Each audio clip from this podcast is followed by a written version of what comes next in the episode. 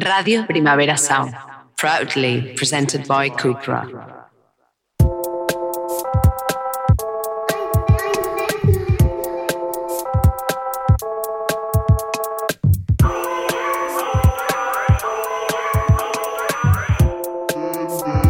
Hola, benvingudes a Dentro. Avui premis.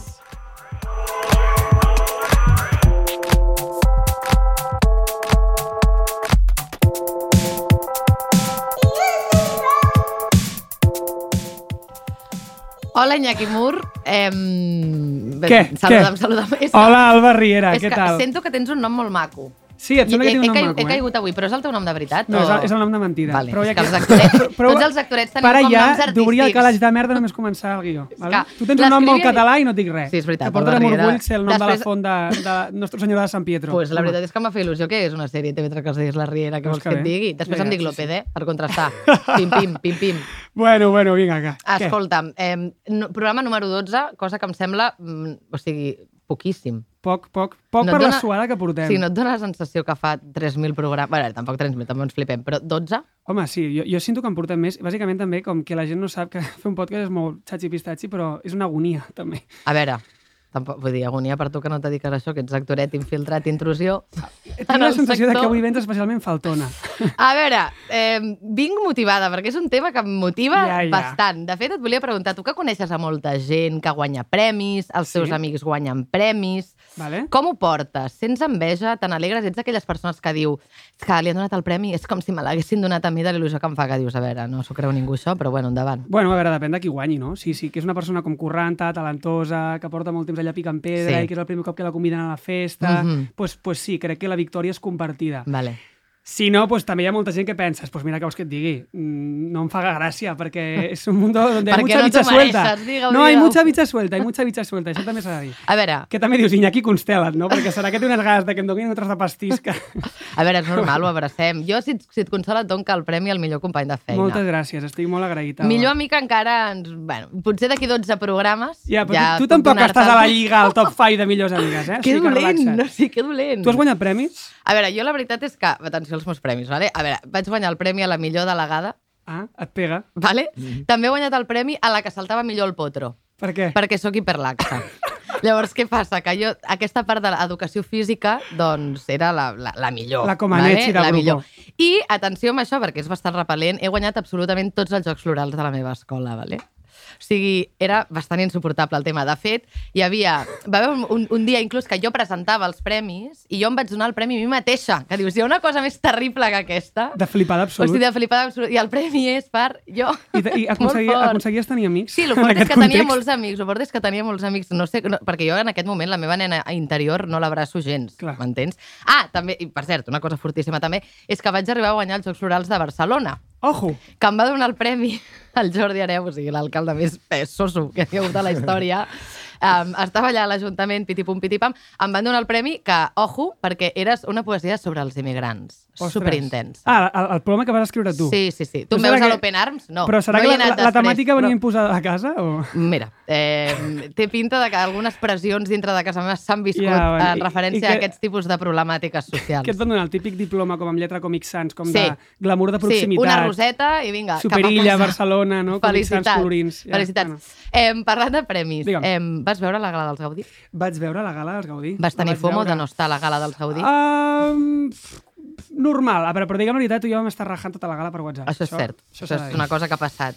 Ha Què, passat. desta què destacaries? Igualment, hi ha moltes coses bones en aquesta Sí, gala. bueno, jo crec que és una gala que va estar prou bé perquè veient els nominats pensava, serà el mateix de sempre, no? els, els, els típics noms que estan sempre nominats, i de sobte, mira, van guanyar els que ningú esperava que guanyessin, no? Com els, van ser els godis segurament més diversos Mhm. que han hagut f- hasta la fetxa. I Si s'ha a si fet, s'ha de dir. Ja Sí, serà, no Sí. sabem si hi ha hagut, té alguna a veure el canvi de direcció, a l'acadèmia i tal, l'espai xulíssim, aquesta cosa més globus d'or, així com circular, tauletes, que ens costa que van estar morts de set i morts de gana. Ens costa això, ens a consta, ens consta, a això. mi, a mi, a mi sí que em consta. I el que no vaig entendre va ser la brometa de la DJ, aquella Ah, sí, cosa ser punxant, punxant pont aeri. O sigui, Però és que no- era com mai hagués unit el tota concepte Gaudís i pont aeri. aeri. No, bueno, dir, va ser una batguia a la fama, sí, també. però no? mira, oh, t'ho compro. Però pont aeri, és una mica aeri, estrany, ja, això, no? No sé. El Marcel Barrena es va enfadar. Ah, sí? Sí, li va dir, en plan, ei, tu, no he acabat. Va passar. Ai, és veritat, va Va haver passar. aquest moment. Tu vas tenir FOMO? Um, jo vaig tenir FOMO, sí. Um, sí, clar, vaig tenir FOMO, perquè veig gales i sempre t'entra la cosa de ai, que guai, jo també vull estar aquí entre els millors, no? Això és una cosa que genera, Són els és millors, humana. els que estan allà. No, però et genera això, et genera aquesta expectativa, et genera... FOMO, és que la paraula és FOMO. Um, haig de dir que sí que em va, em- va encantar que sortís una travesti parlant mallorquí entregant un premi, és a dir, la Samantha Hudson. Sí. Em, la victòria de Lian- de Lian de la Rosa també Mhm. m'agradaria destacar-la. Per Ferruques? Eh, tenint en compte eh, que... Atenció, perquè mira, eh, m'he informat, val? Eh, sàpigues que els directors més premiats eh, fins ara han sigut l'Almodóvar i la Mainavar i l'actor més premiat ha sigut el Bardem. Oh, quina sorpresa, no ens ho podíem esperar, això. Ja. Caram, no? Sí, caram. Doncs llavors ho destaquem. I, atenció també, aparició estel·lar de la Zoe Polo. Bueno, bueno, bueno, highlight, highlight de la gala. vale? Highlight de la gala. Mai oblidaré a la Laura Borràs i al Pere Aragonès fent veure que entenien les seves bromes, Sí. vale? perquè s'anaven amagar cada cop darrere de la mascareta en plan... Eh, La, ah, sisplau, Laura Borràs amb aquell llaç la que semblava un paquet del Corte Inglés Sí, al Nadal, no? Forta. Aleshores, eh, jo crec que convé recordar el seu discurs perquè almenys jo estava tan emocionada de veure-les que no em vaig enterar molt bé del que deien i entre moltes coses importants van dir això. Citats en català, Molt bé. fet per dones que no poden amb aquestes sabates. Sap greu, eh? Tres A minuts, xupar-la. Ja tinc una llaga, ja està. El tema central d'aquesta gala és un cant a la diversitat del cinema que representa la diversitat a la societat. A ver, ¿dónde está la diversidad? Que yo la vea. El col·lectiu més representat davant la pantalla amb diferència són els homes, cis, heterosexuals, caucàsics, de 30 a 39 anys i sense cap diversitat funcional. I el col·lectiu més present darrere la pantalla són els homes cis, heterosexuals, caucàsics, d'entre 30 i 39 anys, sense cap mena de diversitat funcional. És per això un aplaudiment a tots els premiats. Sí. Felicitats. Felicitats. És per això que volem tancar la nostra intervenció amb una peça musical. Titulada Cinema català, un cant a la diversitat.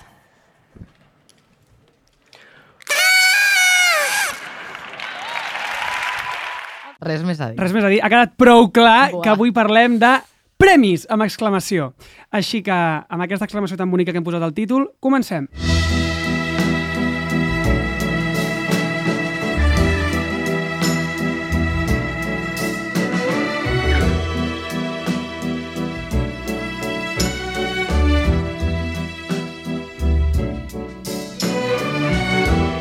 Vale, la nostra primera convidada per fi li ha arribat el seu moment de glòria. Després de portar anys escrivint totes les pel·lis que tu que ens escoltes, comentes a la sobretaula, fent-te-la interessant, donant-te-la de cultureta que veu cine indi, per fi podràs dir que ella era el motiu del teu gaudi. Que, per cert, ojo, la meva, el meu enginy, aquesta persona acaba de guanyar dos gaudis. I sí, una sort tenir-la avui al programa, perquè bàsicament la volen a tot arreu, això també ens consta. Ens fa pessigolletes a l'ego que hagi vingut avui al nostre, al nostre humil podcast. Ara que literalment pues, està pues, a tots els titulars d'arreu. A l'Alba li resulta impossible uh, aprendre el seu cognom. És que dic Roqueta. Ja, diu Roqueta. Fort Per perquè què? fi- No no, no, fort, fort perquè fins i tot la bona, la Kate Blanchett, ha entès que calia esmentar-la. Ojo que no m'ho invento. Clara, what's Clara Clara Rocket. Clara Rocket, you know, that, that she's, a, you know, a more emerging director. That's so exciting. No es diu Roqueta, ella es diu Clara Roquet! Bravo! Bravo! Benvinguda. Hola, Clara, com estàs? Com estàs? Molt bé, molt contenta d'estar aquí, fa molta il·lusió. A nosaltres més, t'ho asseguro. Ni- ni Estem t'ho molt imagines. emocionades. Atenció amb el nostre segon convidat. Enric Auqué, actor. Des de que li van entregar el seu primer premi, no ha parat de guanyar. Enric, porta, porta sort, després em dones abraçar el teu talisman, el que sigui. Para que se te pegue un poco, no? Premis Goya, Gaudí, Feró, d'abundància. Una cosa que tothom diu de l'Enric és que va menjar molta merda, és a dir, que ha fet eh, molt teatre, molta tècnica, etc etc i que l'èxit li va venir tard. A veure, repeteixo, tard, als 30 anys, jo tinc 30, mm, anem malament. Això em, em dona una mica de bajón cada cop que llegeixo jo, però bueno, endavant. Viu entre Barcelona, Madrid i l'Empordà. O sigui que tan aviat et fa un formatge com et guanya un Ondas. Un aplaudiment, Enric, per la teva vida, la veritat. També és, és conegut, atenció, per tenir un discurs contundent i d'esquerres, tot i que a l'estiu a vegades vagin valer, contradiccions de la cultura, les, fe, les tenim totes. Tu si ens convides, t'ho perdonem. Val. Um, feia molt de temps que li anàvem al darrere, Real, però real. molt. I avui per fi s'asseu amb nosaltres. L'expressió en persona, els tics nerviosos i els gestos abruptes més atractius de Catalunya. Benvingut, Enric Auqué. Bravo! Bravo! I els tenim tots. Ja, ja, ja està. Ja Vinga, va. començar. Comencem. Vinga, va. Alba, arranca't. Bé, eh, sabem que veu estar a la gala dels Gaudí. Primer de tot volíem saber com va anar, com esteu, si hi ha alguna cosa que tingueu ganes de comentar. Uh, no ens deixaran sortir a fumar. Tota la resta va anar molt bé. Mm. Molt bé. Enviem aquí la petició a l'acadèmia, una mica de Sí, sí. flexibilitat. Veuen a la postfesta després? Jo no. Jo sí que hi vaig anar, vaig eh, dir que aniria només a saludar i em vaig acabar quedant dues hores, Ah, que és bueno. el que faig sempre. Ets de les Mira. nostres. No sé marxar. Ets de les nostres. Uh, per la gent que ens escolta, Sí. ens podríeu explicar una miqueta com, com funciona una acadèmia de cine, com funciona els premis? Rotllo, qui conforma una, una acadèmia o com funciona el procés de selecció? Doncs és curiós perquè molta gent es pensa que hi ha un jurat. Sí. El jurat ha donat el premi i el jurat en realitat són tots els acadèmics i acadèmiques que voten, que són, en el cas del cinema català, 300 i pico, que et passen un link, tu votes, no? Eh, i, I després ja, crec que això va un, en principi, va un notari i a sobre trencat arriba a la... principi. En principi. Algú posa el nom en el sobre. Hi ha una persona que ho sap, almenys. Llavors, no sé si hi ha filtracions abans, però se, se suposa que no. I tothom pot ser acadèmic? Només si uh, has tingut una pel·lícula nominada o formes part de... El, no, Jo no crec que, que com a actor crec que has d'haver fet... Mm, tens que tenir com uns credencials de que ets actor, diguéssim, que eh, ser actor és com... Bueno, ahir va quedar comprovat que, que els de sis dies corrents van acabar guanyant els dos premis que, en els que estaven nominats. I, però crec que sí que hi ha com un... que has d'haver demostrat que has fet tantes pel·lícules o alguna així, crec. Sí, crec que són tres No, o dues. No tinc ni idea, no tinc ni idea. Quan va estar aquí la, la Betsy Turnet, com recordo que fora a càmeres, ella em va estar explicant que ella és acadèmica i que ella es pren molt en sèrio el fet de ser acadèmica. Com que hi ha moltes pel·lícules i elles, quan surten les candidates, posa un calendari i Uau. intenta veure totes les pel·lis que pugui. I ella deia, és que clar, això pràcticament ningú ho fa, és que és impossible, o sigui, és molt difícil veure-ho tot. Clar, és que tu has de confiar que aquests 300 acadèmics es mirin totes les pel·lícules Sí. amb la mateixa intenció, sense tenir amics, companys, no sé què, que òbviament la part subjectiva mm, pot ser-hi allà, clar, és complicat. Moltes sou acadèmics? Sí. Jo no. I, i, i com, eh, és real com que els acadèmics miren el gran volum de totes les pel·lícules, al final a vegades voten mm, gent que coneixes, pel·lis que has vist i t'han agradat... No és real perquè és impossible. És impossible. Perquè a la segona fase, de la nomin... on ja votes el guanyador, és molt més fàcil perquè t'has de veure quatre pel·lis per categoria, llavors jo sí que intento com, no votar si no les he vist. La veritat és que aquest any està tan liada que pues, algunes m'he deixat. Mm -hmm. Però en la fase de preselecció és impossible, és que hi ha, potser hi ha mil pel·lícules, no ho pots fer. No tens temps físic. Molaria molt, eh, tenir temps, però no pots. Molaria Clar, molt com- Seria molt guai tenir el És la temps. diferència entre, entre un, un certamen de cine com, jo què sé, com un festival, com Mhm. Sant Sebastián o Cannes, Locarno, és igual, no sé, no? que sí que hi ha un jurat específic que es mira, està allà, va a veure les pel·lícules en sales de cine, fan després de les, dels visionats, queden, parlen, uh, és, hi ha diversitat d'opinions, no? perquè es dediquen ja actrius, actors, un Mhm. guionista de diferents llocs del, del món, no? i allò sí que hi ha una subjectivitat, no? Hi una objectivitat, Sí. em fot un lío amb l'objectivitat. la subjectivitat. És personal, no? Exacte. Vale. Sí, també. La, una subjectivitat concreta d'aquell grup, grupúscul de persones, no? Però, però que sí que s'han revisat tot i sí que de sobte dius, vale, aquest premi eh, és just, just, mai hi ha res just, no? Però vull dir que els Gaudí, els Goya, aquestes coses, al final... Yeah. No, ten, no acabo de tenir clar si els premis són meritocràtics o no. És que és, per mi hi ha una cosa molt antinatural de la competició entre pel·lícules. Mhm. Que és com, tu pots dir, no?, si en, en un esport, no?, si algú ha saltat més alt o més baix, però una pel·li, quina pel·li és millor que una altra? És que és molt subjectiu, és que és el que deia Enric, és ultra subjectiu. I és una mica injust perquè saps que hi ha moltes pel·lícules que es queden fora. Jo, per exemple, als Goya em va semblar superfort que es quedessin fora pel·lis com Sis dies corrents mm. o Mm. que es quedés fora... Espíritu Sagrado. Espíritu Sagrado. I, i s'han quedat fora doncs, perquè hi ha una subjectivitat, no? I, i no és, és, és, hem de comprar la convenció d'alguna manera, Mhm. però saber que és una convenció i explicar al públic també que és una convenció. Clar, això és el que no s'explica. Clar, que això s'explica poc. Mm. La gent valida automàticament quan veu una pel·lícula guanyadora, entén que és la millor. Igual que quan guanya un actor, ac- és la millor interpretació d'aquell any. No? Hi ha com potser un engranatge darrere d'un funcionament a nivell indústria i acadèmies que potser la gent no acaba de conèixer. Clar, és la, la, la cosa també és que no es pot dirigir, no? És a dir, que diuen que els Goya van sortir com per començar a apoyar els discurs polítics de les pel·lícules o, o alguna així, no? I no sé, avui en dia la societat avança, no? Avança Mhm. cap a un lloc on cada vegada sembla que la frivolitat com impera més, no? O, o digue-li frivolitat o digue-li el, el postureo, l'exterior, el... no sé, alguna així. Crec Sí. jo, tinc la sensació, sí. no Mhm. sé, eh? I al final no sé, jo em vaig quedar molt sorprès ahir. Jo, jo faig, a vegades, quan estic... Em vaig sentir orgullós de, dels Gaudí, de, de felicitats. no, però sempre em poso la pell de, de jo què sé, m'imagino que sóc una persona d'un altre lloc de- d'Espanya de, i, i, veig, a- i, em, i em posiciono des d'aquell lloc veient tots els premis que va haver a Catalunya i realment feia molt que no passava alguna així, no? I vaig pensar, joder, que guai. Ara, ara ens agradaria citar-vos a vosaltres mateixos. Ai. acabar, que mm, yo he gozado de cier- yo he podido hacer esta película porque he gozado de ciertos privilegios en mi vida, privilegios que alguien como Libertad, como podría ser Libertad, no ha tenido. Y pienso que ojalá en el futuro sean las libertades de este mundo que puedan hacer sus propias películas desde su propio punto de vista y que el cine no deje de estar tan a menudo solo a manos de los más privilegiados. Muchas gracias, buena Quina veu més trencadeta, Molt, molt, emocionadeta de la Clara, eh? Sí. Nervis. Era, donant Aquest- ganes d'abraçar-te. Era el discurs de la Clara, Roquet el guanyar el Goya al, a la millor direcció novell per Libertat. I ara també ens agradaria citar una entrevista que l'Enric va donar al Confidencial, eh, crec que és de l'any passat l'entrevista, Sí, on ell deia que el otro día los premios Gaudí estaban a petar de mujeres nominadas.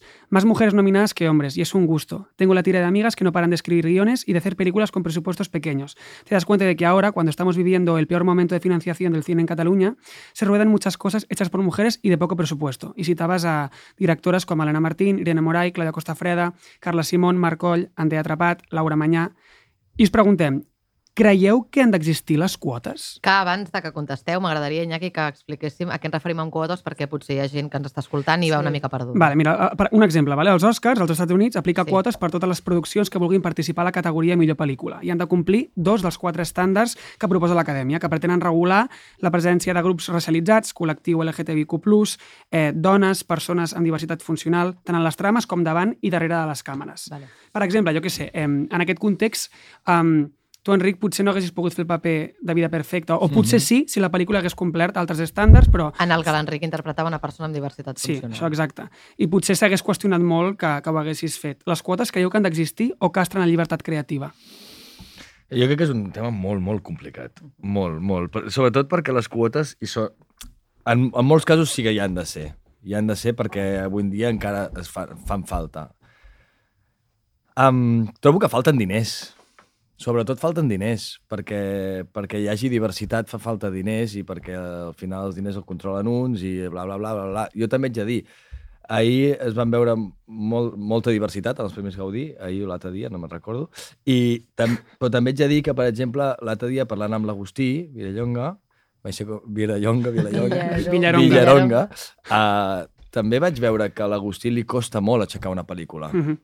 I, i també me'n recordo que hi va haver una polèmica sobre que l'Agustí, no, de, dels els dinosaures del, del món del cine, que els hi costava molt poc aixecar una pel·lícula, doncs l'Agustí, que és una persona que, que, que ens ha donat molt i és un, per mi un referent, um, trobo que és molt trist que en el nostre país una persona com l'Agustí li costi molt aixecar una idea de pel·lícula, no? O que pugui acabar fent la pel·lícula que vol fer.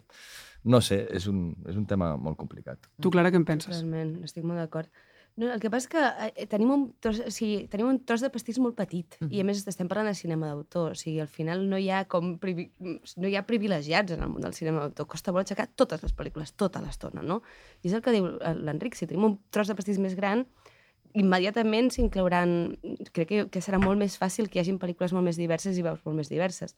Jo crec que les quotes són necessàries, però no en els premis on es dona la pasta, que deia l'Enric, com Si no, les més subvencions. diners. Exacte, com en, en el moment de la producció és on fan falta les quotes, perquè és on, en, quan arribes als premis, després ja s'han fet, mm -hmm. vull dir, que, de què serveixen, no? Serveix que en el moment, per exemple, si eh, es donen punts que ara mateix em semblen necessaris a les dones per fer Mhm. les pel·lícules, tot i així, amb el sistema de punts aquest any hi ha hagut un 16% de, dones, de pel·lícules dirigides per dones, eh? Vull dir, perquè hi ha gent que diu ja no fan falta les quotes, hi ha moltes dones directores, Mhm. com Home, sí, i tant que 16%. fan falta. 16%, és que és molt fort.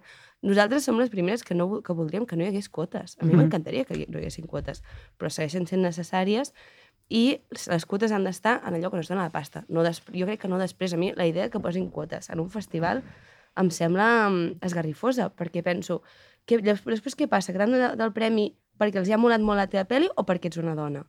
Ara, que em donin més, que em donin més diners en una pel·lícula que, té, que és més inclusiva, eh, em sembla molt bé. Ara mateix em sembla necessari.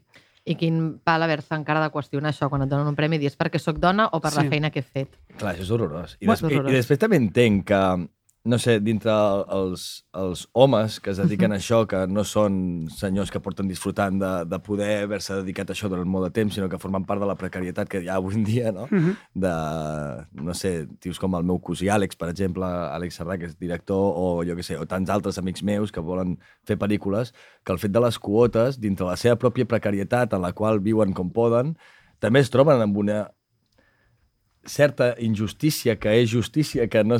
Però vull dir que, saps el que et vull dir? Que és com que, que la seva, el seu paper que li toca viure ara en aquest present, de com a poder-se expressar lliurement en la seva en la seva vida com a director, doncs també li és més difícil per les quotes, que també entenc, per l'altra banda, que el tema del, del relat, de compartir el relat i que la masculinitat del meu cosí, per exemple, en aquest cas, acabarà fent una pel·lícula que potser té revisada la seva masculinitat, però acabarà sent una visió des del punt de vista masculí, i que més que... A mi el que més m'interessa de, la, de la paritat en el cine és el, el compartir el relat. No? Que al final el relat que arriba a la pantalla, que arriba a l'espectador, en el cine independent o no, sigui compartit. I és el que enriqueix molt. I jo, la meva experiència com a treballar amb directors o amb directores, jo em sento molt feliç treballant amb, amb directores. Mm, Em sento molt a gust. Mhm. I, I no és broma, es nota molt la diferència. Però no perquè em dirigeix una dona, sinó per l'energia que es crea en el rodatge, per la... Per... Hi ha alguna cosa, no sé, amb, amb la meva personalitat, amb, amb la meva...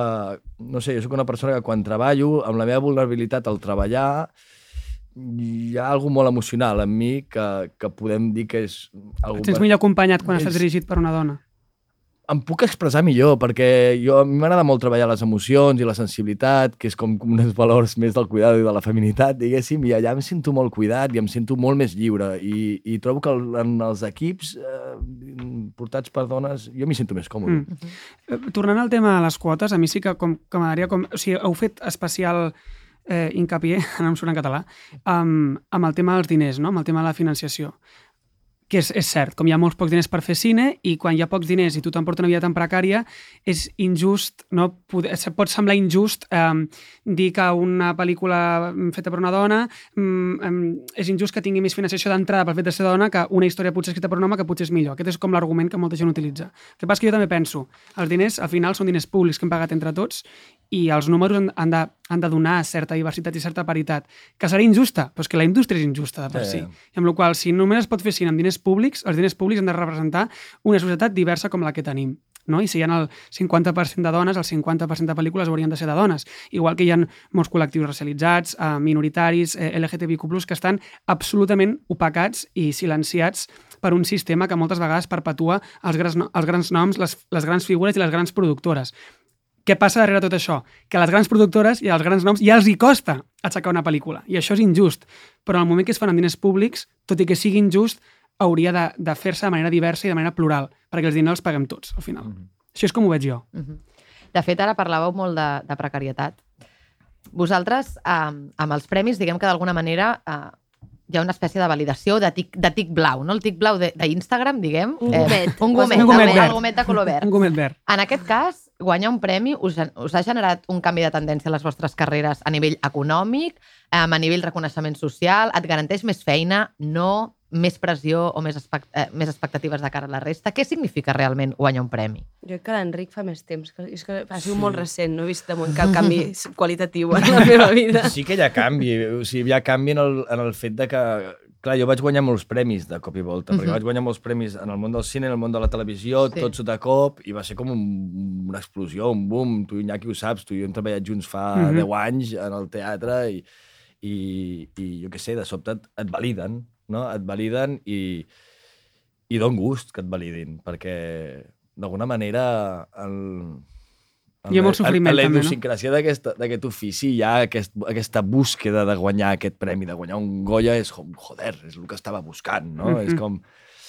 Sembla que sigui l'objectiu final. És d'alguna manera... No, no, no, jo no m'enganyaré, jo estava buscant un Goya. Des de que va, no sé, buscava la- la- l'aprovació de la professió, del públic, del meu pare, la meva pròpia, no? i això passa per, per, perquè t'ho reconeixin des de fora, perquè reconèixer-t'ho tu des de dintre és molt més complicat, has de fer molta més teràpia, no? Uh, i, I sí, i canvien, canvien moltes coses. Canvia que, que sents que ja no s'ha de mostrar que ets bon actor, Mhm. sinó que ja, ja la gent ho pensa d'alguna manera perquè ha agradat la teva feina. Que és fort tot, eh, que aquest sentiment existeixi, comentant al principi que em dic que és una cosa que no és justa, que no és real, que no és meritocràtica, no? Però inconscientment eh, et sents ultravalidat per això. Sí, Respires més tranquil. Respires Això més tranquil segur. i a la vegada després hi ha tota la contra, que és que et fiques molta més pressió, que, que... Esperen més de tu, a la Esperen vegada. més de tu, que pots demanar més diners, però també a mi em passa que si demanes més diners vas a treballar com del rei, hòstia, ho haig de fer molt bé, perquè... estic... No em puc, no em puc queixar. no puc queixar. Uh, uh, sí, no sé, és com... Sí, realment els premis són per promocionar-nos a nosaltres mateixos. Els premis aquests estan fets per fer-nos un autobombo perfecte que no ens quedem sense feina, no? I que, i que la gent segueixi veient les nostres pel·lícules, poder-les ensenyar i aquestes coses. Eh, parlaves de la validació del teu pare. Tu, Enric, de fet, has guanyat la Biennale de, de Màlaga pel teu curt autoficcionat Fuga, on es representa la relació del protagonista amb la paternitat a través de la filla i també a través del pare Mhm. i els conflictes que tenen per validar-se i estimar-se bé. No? Mhm. Un cop heu aconseguit aquesta vali- validació, que també entenc que al final acaba sent una espècie de, de droga, no? o sigui, la validació social, en quins espais trobeu l'altra validació emocional? Em, De qui espereu? En realitat, qui us agrada que us miri? Home, jo crec que la família és molt important en aquest cas, no? A mi encara em passa, segueix passant una cosa que dic, tinc 33 anys i encara el fet que la meva mare em digui estic orgullosa de tu, jo és com, ai, encara m'emociona. No, m'emociona Sí, sí. profundament. Perquè hi ha aquesta cosa de, bueno, de, som, som nens, no?, sempre, i sempre està buscant que, el, que et diguin has fet molt bé els deures, has estat un excel·lent, no? Mm. Eh, jo, en el meu cas, era molt bona nena i era molt bona estudiant, no? Sempre aquesta cosa de buscar aprovació, que és una cosa que al llarg dels anys en teràpia estic intentant treure'm, no? Per, perquè a vegades justament buscar l'aprovació externa fa que te n'en vagi a llocs comuns i que si el que estàs intentant és seguir un camí més propi, més personal, la, que passa molt per l'autoconeixement, et farà arribar a llocs més arriscats Mhm. i més interessants. Jo crec que hi ha alguna de la creació artística que ha de passar per això necessàriament. Però al moment en què dius, si estàs buscant, buscant validació tota l'estona, acabaràs fent coses que saps que funcionen, que saps que la gent tradicionalment eh, ha valorat o ha validat, i això és molt perillós. Jo crec que hi ha una cosa de, dels premis que, mm, o sigui, que són super necessaris i jo estic molt agraïda el que han fet per Libertat els premis, perquè de sobte Libertat és una pel·lícula que és molt difícil que la veigués molta gent i l'ha vist molta gent, tampoc l'ha vist molta gent, eh? No estem parlant d'un taquillazo aquí, però, però l'ha vist molta Però l'ha més vist de- gent, l'ha vist gent, Sí, sí, l'ha vist sí. gent, l'ha vist Home. gent. Està prou bé, més, molt més del que em pensava. Que cada cop que veig algú que, que va a una sala de cinema a veure Libertat li vull fer una abraçada. Personalment dic, Ei, "Hola!" gràcies. No? Com, que fort, em sembla molt Has fort. dedicat una tarda a Sí, venir a home, veure la és- meva és obra. preciós, Clar, és molt bonic. És molt bonic. Però hi ha una, una altra part dels premis que crec que és una mica perillosa, que és el, el fet de voler complaure, no? I, i et, et, com que és divertit, perquè és divertit, i és molt divertit que et reconeixin, i és molt bonic i et fa, pues, que tots anem al nostre ego, no? Sí, sí, sí, està clar. però que busquis això, no? aquesta idea de fer pel·lis per premis. Que és veritat que, a més a més, hi ha, com hi ha un tipus de pel·li molt més premiada que el d'altres. Uh Mhm. -huh. En el cas dels actors, per exemple, el tema, que em sembla molt fort, com el tema del biòpic. Sí, o sigui, el- com el- pot ser que sempre estiguem com, no? com premiant a l'actriu que, fa, que aquest any fa de... Bueno, no Jo vull si... fer un biòpic. és que, ara, tu saps que si Sí. m'ofereixen un paper de biòpic, doncs, doncs serà molt més fàcil que torni un Bueno, o aquesta, aquesta cosa que es verbalitza als rodatges, no, de quan eh, eh, algú ho està fent molt bé, uf, és que et nominaran. Uf, no ho he sentit mai, això. Sí, sí. Saps com... Quin agòbio, a mi és m'agobiaria moltíssim, eh? Hi ha una cosa que has dit que, que lo de la família és molt cert, tio. És molt com la validació. Jo, jo no he guanyat mai cap Goya, segurament no ho guanyi mai, però me'n recordo quan em va anar a agafar Marlí, que era la meva primera gran vegada com fent una feina ben pagada i tal, que després d'haver fet moltes coses petites amb l'Enric i altres coses i tal, me'n recordo quan la primera persona que vaig parlar va ser mon pare, quan el vas trucar li vas dir, papa, m'han agafat, va fer, oh, bueno, com una cosa de... I vaig pensar, mare de Déu, com Estava patint moltíssim. Pobre home. Pobre home. Oh, Sí, sí. Jo, abans, jo quan, quan parlava dels Jocs Florals eh, ho fèiem en plan conya, però realment l'únic que volia és que els meus pares em diguessin molt, Molt bé, bé. Alba. Ets molt llesta i enhorabona, Pare sí, sí. sociòleg, polític, mare eh, literatura, logopeda, era com els hi dec, no? Vull que vegin que he tret el millor d'ells i que ho faig molt bé, però en realitat també hi ha en tot el procés de creixement i de maduresa aquesta lluita amb els pares i també com... Eh, perquè és molt curiós que tens 30 anys i acabes necessitant el WhatsApp del teu pare o la teva mare dient-te molt bé, cors, Sí. cors, cors, cors, cors. Clar, a mi, a, mi, a mi em passa una cosa al revés de, de la Clara, que jo era un nen desastre, diguéssim. I de sobte vaig patir molt, realment. No sé, a casa meva hi havia mal, malament, el meu pare és un tio molt, molt, bastant mal humor. A l'escola vaig ser el típic dislèxic, amb hiperactivitat, amb ansietat, on, on l'educació pública de, de l'Empordà d'aquell moment no em va saber acompanyar molt bé i jo vaig ser el típic nen amb molts problemes, inclús vaig fer bullying, uh, rebia bullying a casa i feia bullying al col·le, molts problemes, no? I de sobte... I al col·le sempre m'havien dit que jo no seria res, saps, els professors. Mm. I Un cas perdut. sí, el típic cas perdut i, i que vaig acabar marxant a Londres, uf, vaig passar fatal, vaig tornar, bla, bla, bla, bla. I hi havia en mi, quan vaig començar a trobar un lloc, una pulsió, algun en el que jo em sentia còmode i bé, que hi havia un motor de venjança molt gran a tots els que van dir que jo no podria fer res a la meva vida, inclús gent de la meva família, no? I jo sí que hi havia un motor artístic molt gran, que era de jo passaria per sobre d'aquesta professió, em faria tot el mal que fes falta, perquè a vegades et fas molt de mal amb aquesta professió, per arribar a ser el millor saps? Hi havia una mica aquesta puta merda, saps? Aquest motor nociu que era molt potent, perquè a la vegada era molt potent, per acabar guanyant el puto Goya i el que faci falta perquè xupessin roda tots els altres, no? I és veritat que em va acompanyar una mica aquest motor de venjatiu, que era un motor molt potent, i ara que ja he passat per tot això, m'he donat compte que hi havia una mica aquest motor artístic, que era artístic, perquè era molt fort, i que ara estic en un moment molt dolç que estic com canviant-lo i buscant des de quin lloc puc treballar, doncs un lloc molt més sa. Però sí que hi havia això, i em venia de tota aquesta, de tota aquesta cosa. Um, anem a obrir el meló de la salut del cinema en català. Venint de parlar de fugues, fuga de talent a Madrid, com és el cas de l'Iñaki, que s'ha anat a viure a Què passa l'estranger. amb aquest tema? Oi, pareu de marxar, Una cosa, és que És que tu et mors de ganes d'anar a Madrid. Cada vegada que hi Bueno. tornes dius que t'hi has d'anar a viure. Òbviament Home. perquè no sóc un màrtir, perquè la meva família en tenim prou amb un màrtir. Llavors jo aniré on em truqui la llamada de la Bueno, vale, la llamada pues de la borro, allà que aniré. No, és broma, en realitat no li paro de dir de que l'enganxaré amb cadenes i el faré tornar. És perquè em trobes a faltar al És, fons. això és veritat. En tot cas, fuga de talent. Um, tots els vostres premis són produccions rodades en castellà. A què creieu que és degut? En el cas de Libertat, és que hi ha una nena colombiana que arriba a Catalunya i parla castellà. ho simplifiquem. Aquest, però va ser així, va ser, és, és per això. No, no, és, és que la pel·lícula, o sigui, el guió no, anava d'això i llavors el 70% de la pel·lícula que ens passa, hi ha quotes també, no? Del, com, Clar. Que es pot finançar, que no, són- depenent del nivell de català. Clar, la, la pel·li és l'amistat entre dues nenes, que una d'elles acaba d'arribar de Colòmbia, Clar. que vaig rebre moltes crítiques per no fer la pel·li en català. I una de les crítiques, que no m'ha en un tuit, deia és que, perquè jo, jo va- eh, mala idea vaig començar a contestar, dient, no, però enteneu-me, sisplau, estimeu-me, no tots. Que jo, Perdoneu-me. Que la pel·lícula és d'una Justificant-te, nena colombiana que arriba i, i un dels tuits em posava pues hauria hagut, l'hauries de fet que, haver fet que anés a classes de nivell C de català, la pel·lícula. Mare de Déu. Que Clar se la que veiés entrant Gastarem a, temps narratiu explicant que... allà al centre cívic de, del barri. Eh, que- hola, vinc a fer Com la Belén de Funes, C2. no? Jo que va fer, que va, que no sé, que va rebre un, un tuit que a mi em va fer una gràcia, que vaig pensar, la gent és tonta, tio. Que perquè la Belén s'expressa millor en castellà i va, va recollir el, els Gaudí en català, en castellà, va fer una entrevista a TV3 en castellà i no sé què més va fer en castellà i un tuit va dir Belén, Belén eh, no sé què, recull el no sé quant, no sé què, i diu tres turons fan una serra. Està tot dit. Això va dir la Belén Funes, No, eh? això va dir el, va el dir. tuitaire Ah, aquell. pobra del- Belén. Hòstia. Amb l'estelada, la foto de, de que- Twitter. No, no.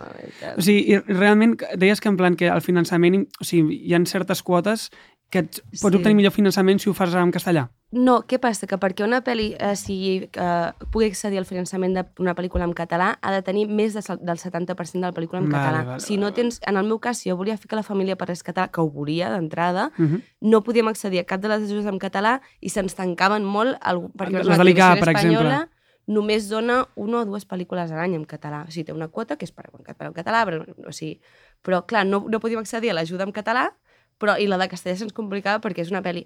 Llavors, va ser una Però això és molt producció. limitant, també. Com Molt limitant. Hauries de poder fer la És pel·lícula amb la llengua que et surti de, mm, de És l'entrecuix. És que és, és, la recaudació de diners per una Totalment. pel·lícula és supercomplexa. Per exemple, Radio Televisió en Espanyola, que dona un, tant, un tros de pastís, aquest any crec que no té cap ni una pel·lícula en, cast- en català o, o de, no, de llengua no castellana, o molt poques, crec. Clar, vull dir, jo crec que en el fons també el que dieu està molt bé, però també hi ha un punt de, de considerar que si no ho fas en castellà, és a dir, si ho fas en català, pot ser que tingui menys repercussió o hi ha un acomplexament de dir Bueno, és que la no meva pots carrera fer." creixerà menys? que- ho pregunto, ho És que, pregunto. no, jo crec, jo crec que ahir va haver una mica un equívoc o una, no, que van començar a dir tot això de que poques pel·lícules hi ha rodades en català, que sembla que sigui com perquè els directors tenen ganes de fama i fer-ho en castellà. Mhm. Tu Moltes- creus que això no és així? No, que sé, potser en algun cas és així, però hi ha molta part que va de la producció, quan la productora està buscant els diners, Mhm. Um, hi ha tota una, una, una política de, de tot això, que és que si TV3 o el, el, donen l'ICA o l'ISEC, respectivament, tenen unes normes. Si tu, jo me'n vaig anar a fer una pel·lícula a Mallorca fa poc, que com que hi havia diners de, de l'ISEC o de, de TV3, una part de l'equip havia de ser catalana encara que rodés a Mallorca. Un tant per cent del, del, de l'idioma que es parlava havia de ser català i un altre tant per cent castellà. I hi ha tota una política de, justament de, del que parlàvem. No? Les quotes, no? De les quotes que, que s'han de respectar perquè els diners venen d'on venen. i es fa un encaje de bolillos des de la producció brutal, i més amb una òpera prima, no? que són molt difícils de finançar. Nosaltres, per exemple, vam, per poder accedir a una ajuda que és Eurimaix, que és com de coproduccions d'Europa, eh, que la necessitàvem desesperadament per rodar, però si no, a mi em van dir, només pots rodar 5 setmanes, i quasi m'agafa un ictus, no? Va ser, no em rodar només 5 setmanes, necessito més temps.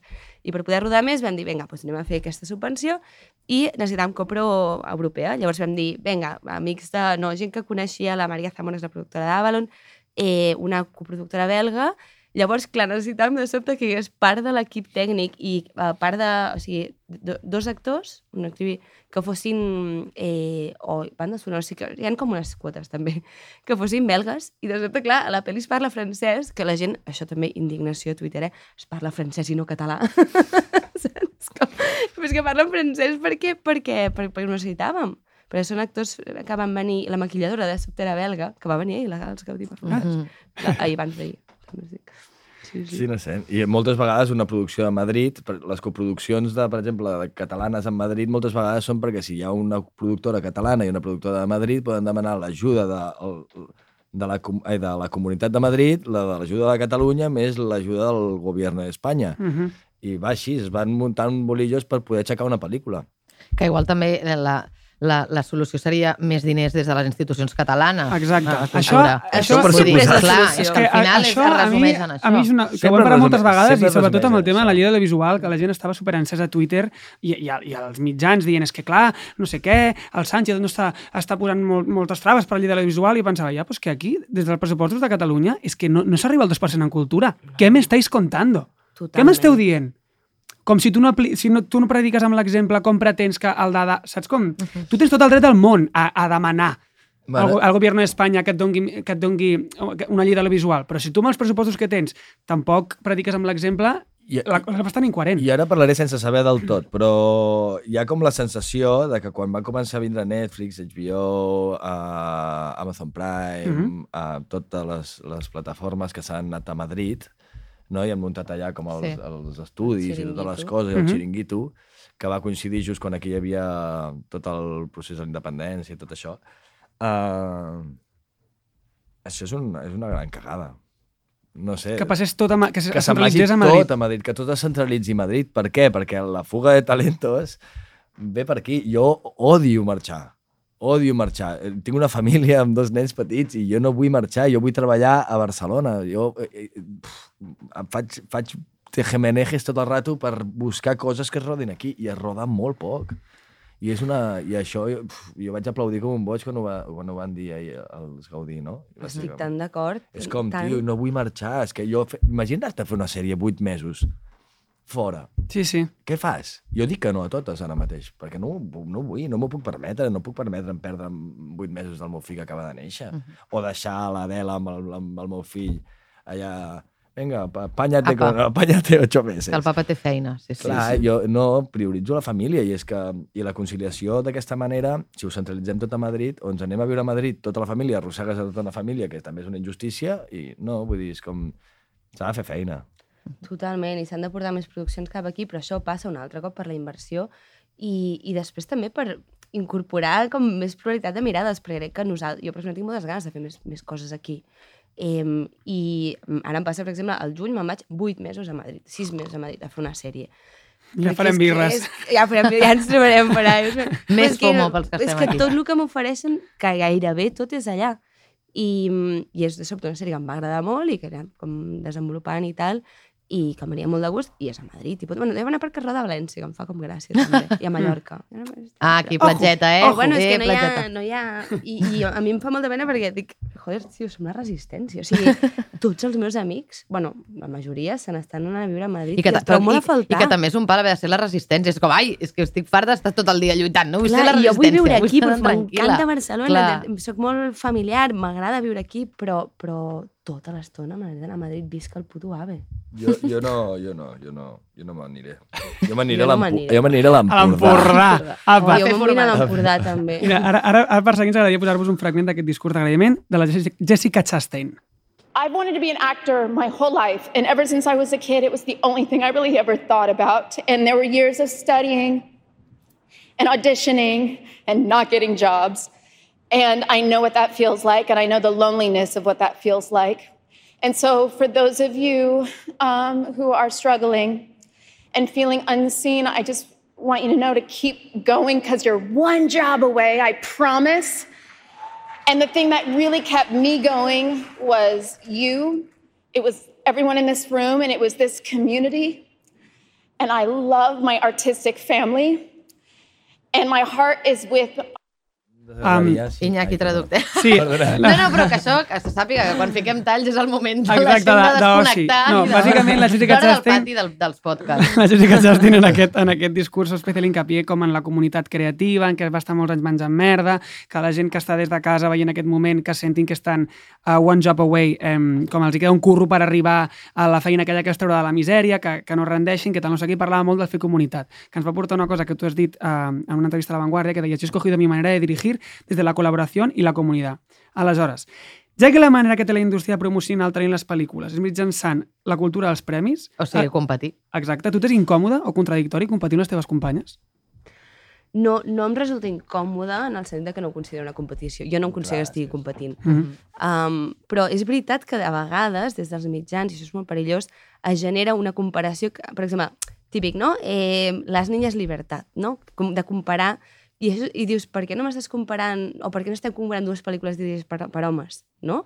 És com que sempre hi ha aquesta cosa de dones directores i de voler generar una competició. I jo crec que això eh, ha sigut molt guai perquè ho hem rebu- rebutjat completament. O sigui, jo no sento que estigui competint Mm. amb cap d'elles, al contrari, el que volem és, el que deia abans, és com un tros de pastís més gran perquè jo no estic competint contra la Pilar o contra la Carla o contra l'Helena quan estic intentant accedir a una subvenció o fer una pel·lícula. En realitat estic competint contra el patriarcat que, que ens dona un tros de pastís molt petit, no? Llavors, entre totes, crec que el que hem de fer és reclamar un tros de pastís més gran, llavors ja no genera aquesta sensació de competició entre dones, que això ho parlàvem amb la Júlia Solomonov, que és una directora d'una altra generació, té com 50 i pico, que em deia, a la nostra època competíem perquè érem tan poques i ens donaven tan poc que semblava que fos tu contra jo per accedir a aquest lloc, no?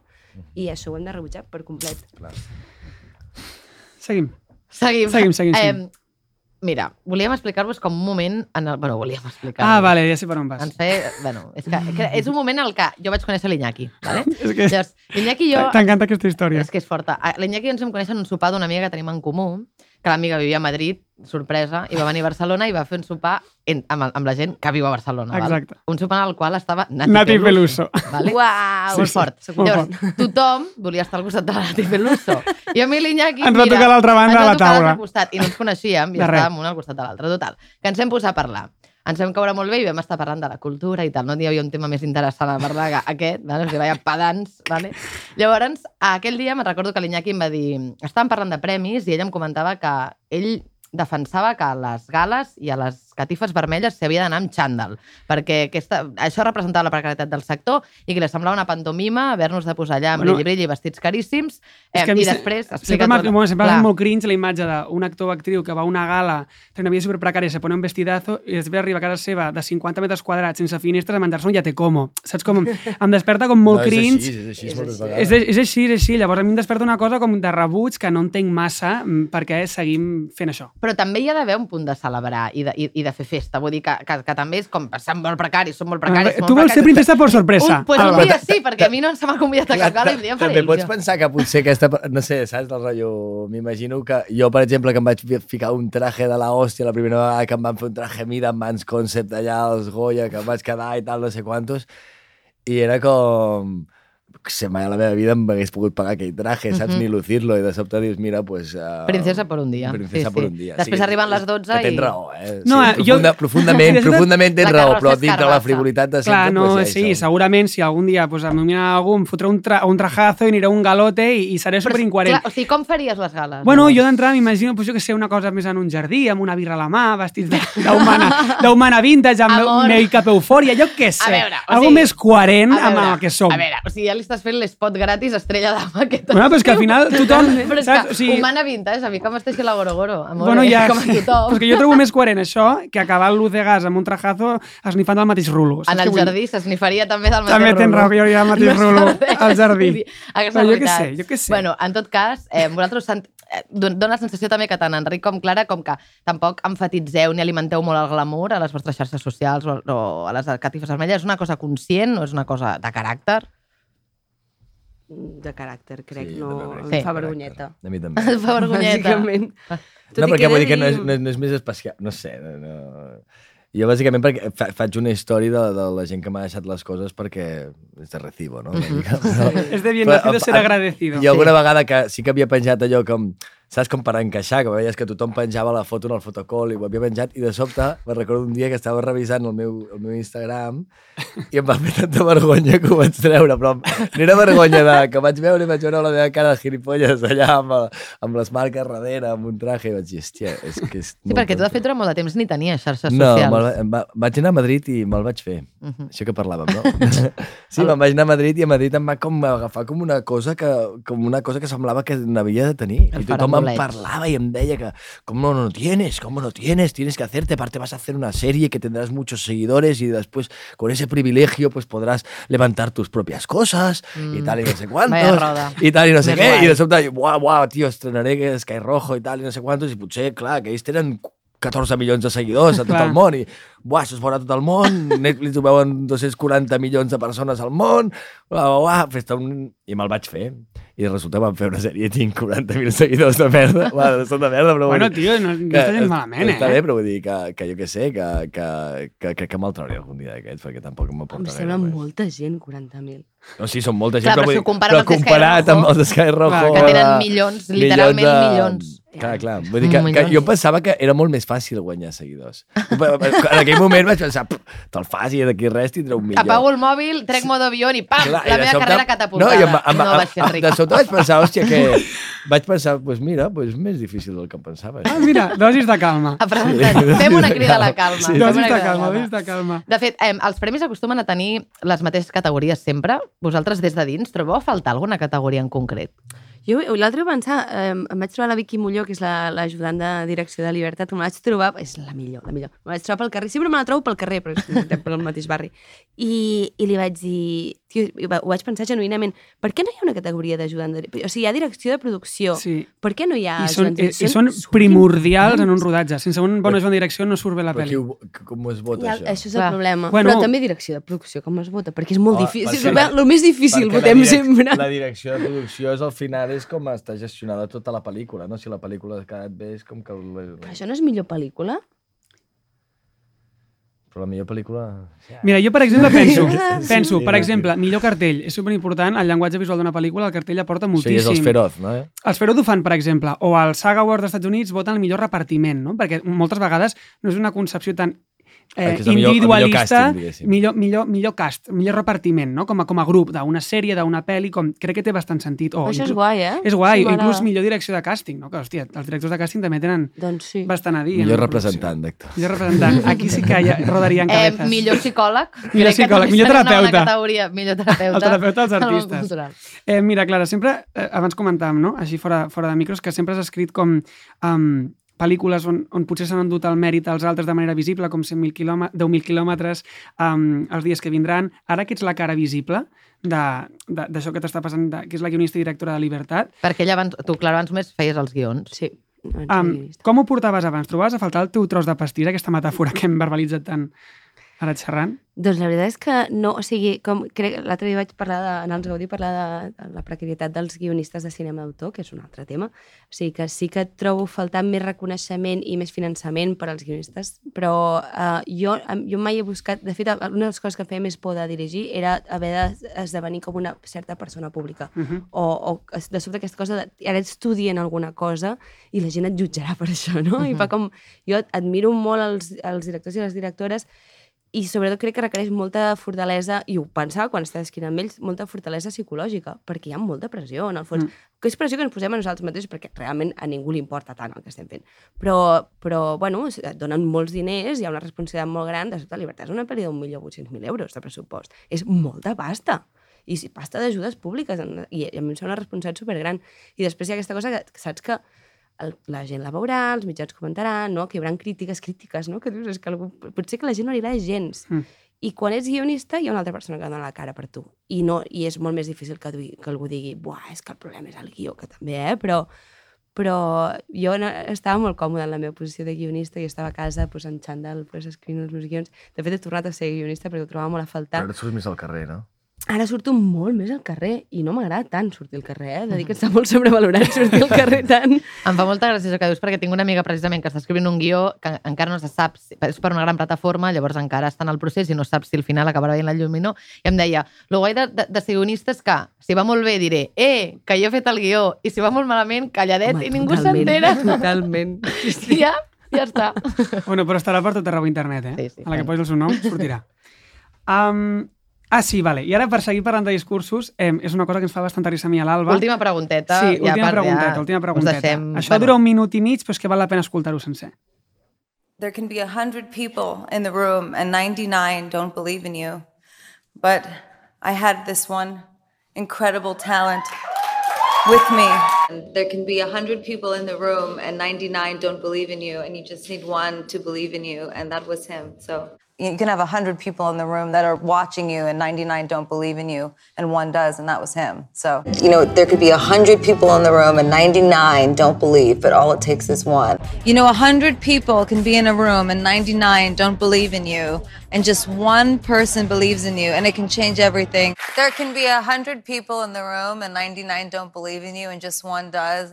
You know, there can be 100 people in the room and 99 don't believe in you, and just one does. 100 people and there can be in a one room, right? And 99 don't believe in you, but just one believes, and it can change your whole life. 100 people in the room you can have and 99 don't believe in you and just one does and it changes your whole life and there can be 100 people in a room maybe there is right now and 99 don't believe in you but all you need is just for one person to believe I, I, I probably said this earlier, but there can be a hundred people or a thousand people in the room, and nine thousand or nine nine hundred ninety nine don't believe in you, and and one does, and I would not be here without you. And Vale, eh, això és Lady Gaga, vale? fent-la fent la, fent la pitjar un lío.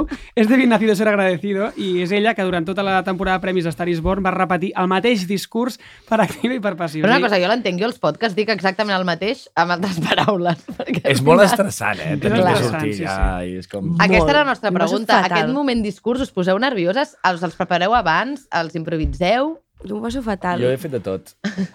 I he fet una miqueta de tot. I... I ja està. I no sé, i sí, et fiques molt nerviós. I el, el Goya, que crec que va ser el segon Els antifeixistes, no? Espera, espera, espera, que el tenim. Por último, y por último y lo más importante, gracias. Uah. Gracias a todas las antifascistas del mundo. Venga, aupa ahí. Aupa, aupa!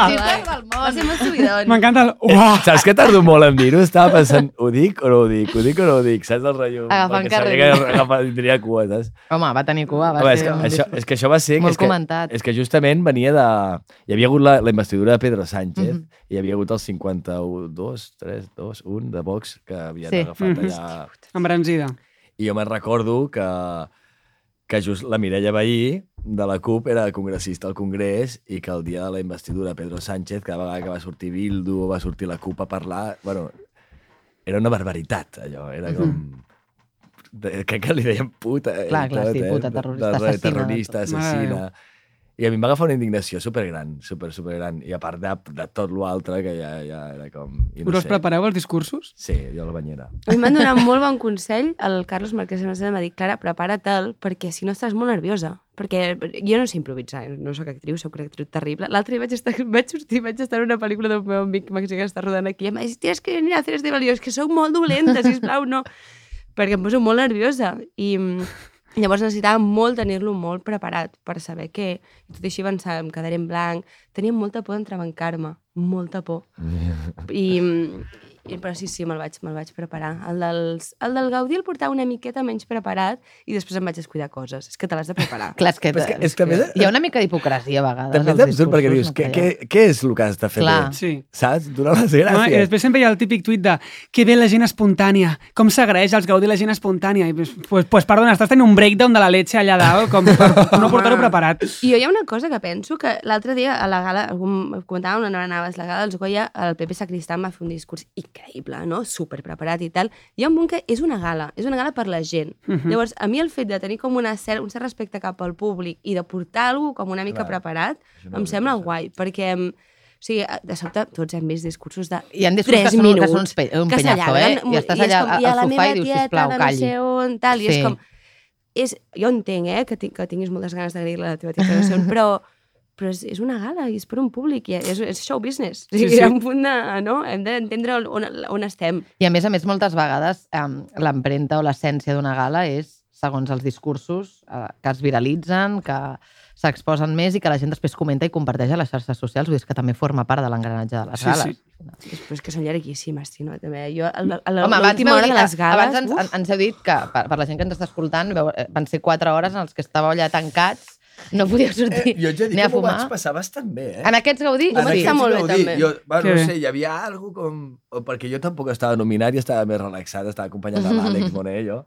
Però estava allà davant, també, i ho veia molt bé, i no sé, com que el dinàmic... Estaves tot mono mirant, com somrient. Sí, van ficar d'esquenes. al- Vas t'havia xupar molta càmera, Enric, que se't Sí, veia tota l'estona. sí, sí. Jo deia, ven, En Enric, ven, sèrio? Enric, Sí, sí, ven, sí, Enric. sí, Sí, sí. Hòstia, mira.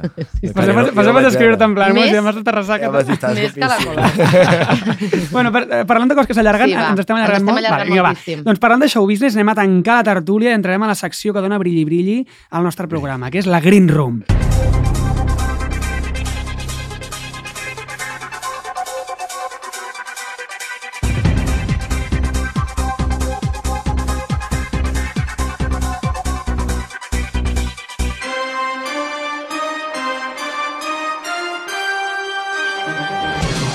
Vinga, va, som-hi. Vinga. Ara farem unes preguntetes, només, només podeu passar... Ai, quins nervis! Uau, uau, uau. Passar només la paraula una vegada. Quin susto. Vinga, va. La primera és per l'Enric. Puntua de l'1 al 10 la qualitat de Sky Rojo. Sis. Oh, Alba. Uah. Clara Roquet, digue'ns un actor o actriu que hagués pogut dir millor les paraules que escrius. Um, no ho sé. Enric Auqué. Oh! Eh, Enric, tu. un company o companya de repartiment amb qui haguessis follat sense pensar-t'ho dues vegades. Pots dir-me? Passa la cabra. Digue'm a mi, Enric, per favor. Ah, clar! Home, no tio, que lleig, Era estic molt ofès. El tenies al davant. Era Estic molt ofès. Perdó, Iñaki Mur, no passa la cabra. Iñaki Mur. No passa res, T'has no passa guardat res. el com- comodín i està molt, vas Iñaki molt ben Ha fet quedat, de clar, ha quedat clar les meves ganes de tenir sexe amb Enric. No, i és que a part, a part ho faria. Ho faríem i faríem molt bé. A veure, va, aquest és pels dos. Si os dieran un premio Princesa de Asturias, ¿lo iríais a recoger? Jo no. ¿No? No. No. Vale. Clara, Mediterráneo, Madres Paralelas o El Buen Patrón? Quina és més dolenta? Hòstia. Que pinta Em, poeta, tia. Buah. Mediterráneo, enlaces paralelas. me empaten. Passo, passo. Passo la cara, passo la palabra, eh? Passo Ok. la palabra. Ok, ok. Uah, tio. Clara. Merda, no puc passar més ja. No. Clara, però t'ofer... escolta'm els matisos. T'ofereixen codirigir una sèrie amb una de les següents directores. Pilar Palomero, Lucía Alemany, Belén Funes i Carla Simón. Amb quina o quines creus que no faries maig creatiu? Que no faria? Sí. Ostres, amb cap. Bueno, la, mira, diré la Lucía Alemany perquè no la coneixo. Mhm. Però no, igual sí, eh? Però no, com que no la coneixo, doncs no ho sé. Ens val. Vale, Enric, l'error laboral més gran que has comès. Sky Rojo. Sky Rojo. Els dos. El lloc més random on teniu col·locats els premis. I això us ho diem perquè Eduard Fernández Estem per els tot té per arreu. aguantar els lavabos. Aguantant les la del lavabo. El que, què passa, vale? passa? On teniu, o sigui, el lloc més random on teniu um, els premis col·locats. I deia l'Alba que l'Eduard Fernández es té com aguantant les portes de Jo casa fico seva. la sabatilla i ell el Goya, vale? La sabatilla amb la que surts a sopar després Sí, al carrer. també. Jo, jo no els tinc. Sí. El lloc més random, per exemple. Els tens en una vitrineta ben posadets o els tens com rotllo... No, estan com al, al prestatge, ja. Al prestatge. Aguantant llibres, sí. Els, els, jo els miro. els Aguantant tinc allà a llibres. casa que... Tinc... Jo els té la meva mare, que és una acaparadora de premis, Ai. i els té al costat d'un gat xino, de la Oh, sort. uau! Allà el gatet, Mira, movent sí. el braç. Kitsch, kitsch. Última pregunta. Última pregunta. Aquesta és la mítica que fem, que diem matar, follar i casar, tres noms, i heu de dir amb qui, a qui mataríeu, a qui follaríeu i amb qui us casaríeu. Vale? I els tres noms d'aquesta edició de la Green Room són Candela Penya, Toni Cantó, Letícia Dolera.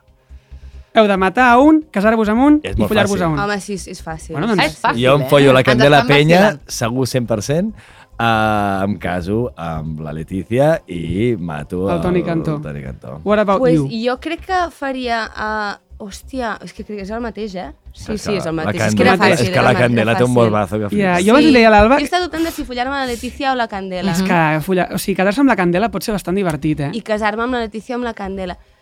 Bueno, la Letícia potser et faria com una bona pedagogia de com generar gaudi, saps?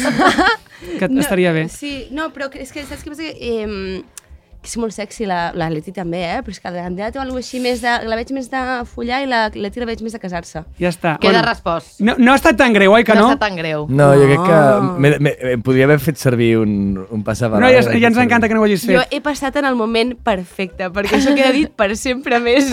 Sí, També, també, també us haig de dir que molta gent no passa la cabra, vull dir Sí, que... no, Enric, hi ha hagut gent que no n'ha dit grosses i al final això, sí. esto se lo lleva el viento i no passa En tot res. cas, va, callem ja la boca. O Sí, sigui, vinga, sisplau, callem ja, va, no va. Cançó de despedida.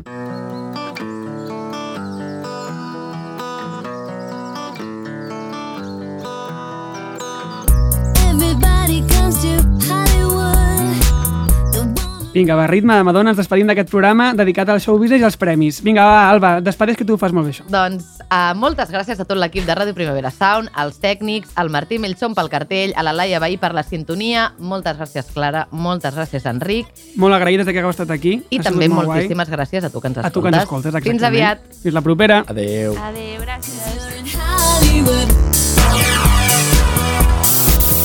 Something in the air.